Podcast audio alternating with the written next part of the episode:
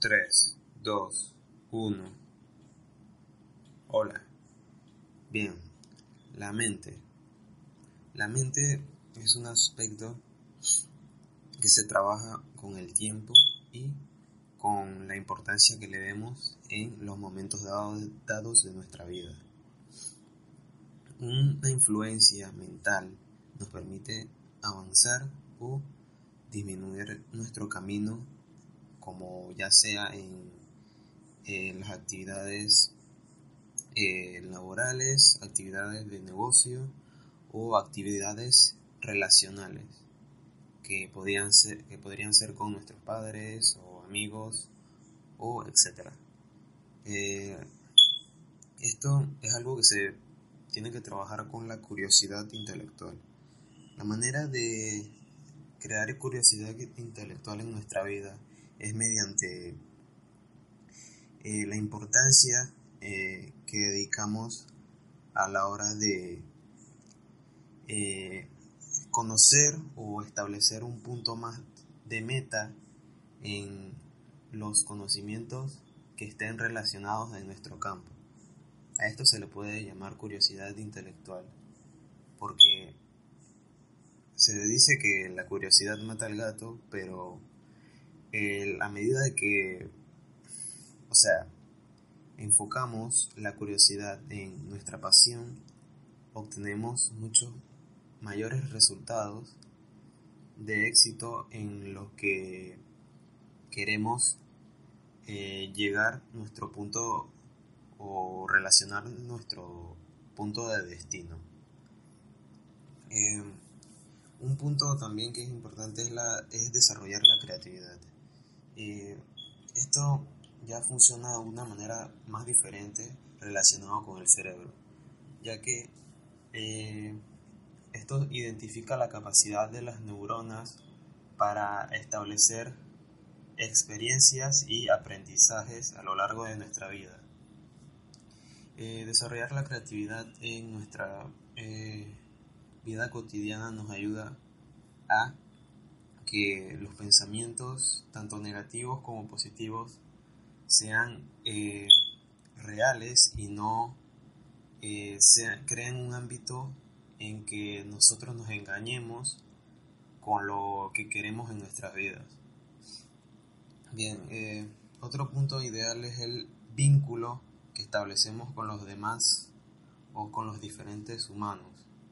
este vínculo eh, con las demás personas o con el resto de personas eh, disminuye o, puede incrementar, depende del contexto de la persona, eh, mediante la exploración a elementos nuevos como diferentes relaciones con personas o diferentes enfoques en la vida y la conexión de ideas eh, no relacionadas con el ámbito en que nosotros nos enfocamos.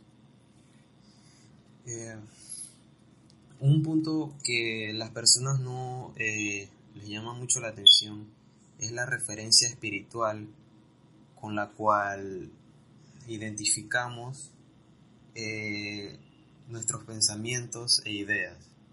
Esta identificación con el sistema de creencias eh, nos llama la atención ya que es un ámbito inspiracional.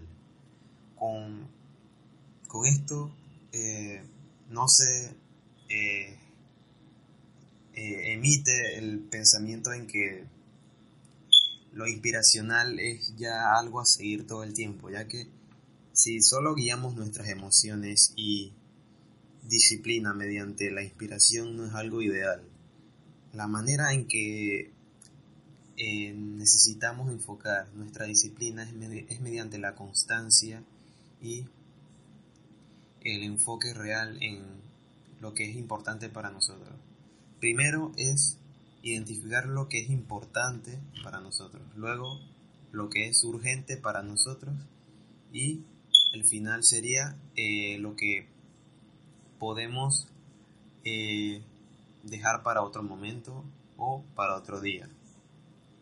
Eh, algo importante que también se debe desarrollar en nuestra mente, que puede ser influenciada o no, es mediante la simplicidad. un mensaje para esto sería de que el consumo sin medición es una perdición, ya que si nosotros consumimos todo el tiempo eh, cosas innecesarias en nuestra vida o ámbitos que no nos, nos van a realmente eh, conseguir lo que es importante para nosotros, eh, solo nos va a llevar a la ruina todo el tiempo. Esto se puede trabajar mediante la, la disminución de, la, de las apariencias como lujos, eh, creencias influenciadas mediante otras personas, eh, tener cero intensidad emocional con el tiempo y solo enfocarse en el dinero. Esto es algo que debemos disminuir en nuestra vida para enfocarnos en nuestro destino y en no consumir. Para esto también debemos centrarnos eh, también en cambiar nuestro paradigma de mente, ya que eh, los ámbitos como meditación, eh, psicología y filosofía personal es algo importante. una, una, importancia para desarrollar la simplicidad sería enfocarnos en nuestras propias filosofía que nos pueda ayudar a eh, ver la vida de una manera diferente. Unos ejemplos de filosofía podría ser Kaizen, eh, estoicismo, etc. Esto nos ayuda a centrar la energía y ambición en nuestro destino, que es lo importante para nosotros, y no enfocarlo en el dinero, que no nos va a ayudar en nada. Bien, eh, un, diferente ámbito en el cerebro, con lo cual nos ayuda en nuestra mente, serían las diferentes funcionalidades que tiene el cerebro. Por ejemplo, eh, la amígdala, eh, comparándolo con lo relacionado, que es eh, las diferentes funcionalidades que ejerce la mente. Bueno, la amígdala es una estructura del cerebro, eh, la cual emite estas funcionalidades y luego son emitidas en nuestro cuerpo. Primero fluyen a través del cerebro para ser emitidas después eh, visualmente, externamente y no internamente. Como por ejemplo, la amígdala tiene una función que es centrarse en la memoria, aprendizaje y emoción. Y además eh, procesa eh, muchas emociones como ansiedades o emociones o miedo, que también es algo que con el tiempo se adquiere o se llega a relacionar.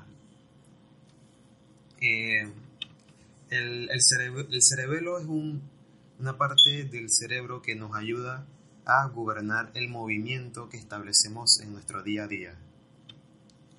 Eh, un, otro ejemplo sería eh, la circunvolución cingulada. Eh, la circunvolución cingulada se desempeña en, en, el camino de se desempeña en este camino que no puede ser eh, relacional, sino no relacional, ya que es una experimentación emocional consciente en el momento. Eh, el lóbulo parietal eh, recibe y procesa información como, como la temperatura corporal, el gusto, el tacto y el movimiento proveniente del cuerpo como al caminar o al hablar o al atender asuntos. eh, el lóbulo occipital ayuda a enfocarnos y a procesar toda la información que recibimos visualmente.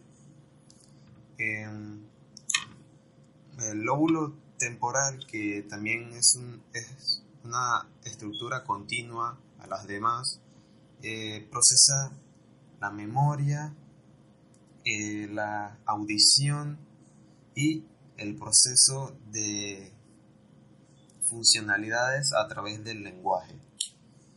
Eh, con esto se crea el sistema límbico, la cual consta de muchas estructuras que nos ayudan a procesar las funcionalidades mentales para que funcionemos. Este, este sistema límbico posee todas las estructuras ya mencionadas que son como circunvolución del hipocampo, el hipocampo, la amigdala, eh, las partes del tálamo y el fondo de saco. Bien, el hipocampo es una de las más negativas ya que eh, ayuda o es en la que se generan las primeras fases del Alzheimer, lo cual es negativo. Es una área indicada en la cual se genera esta enfermedad. Bien, hasta hoy ha sido el podcast. Espero que les haya gustado y espero haber aportado valor. Bien, nos vemos en la siguiente. Hasta luego.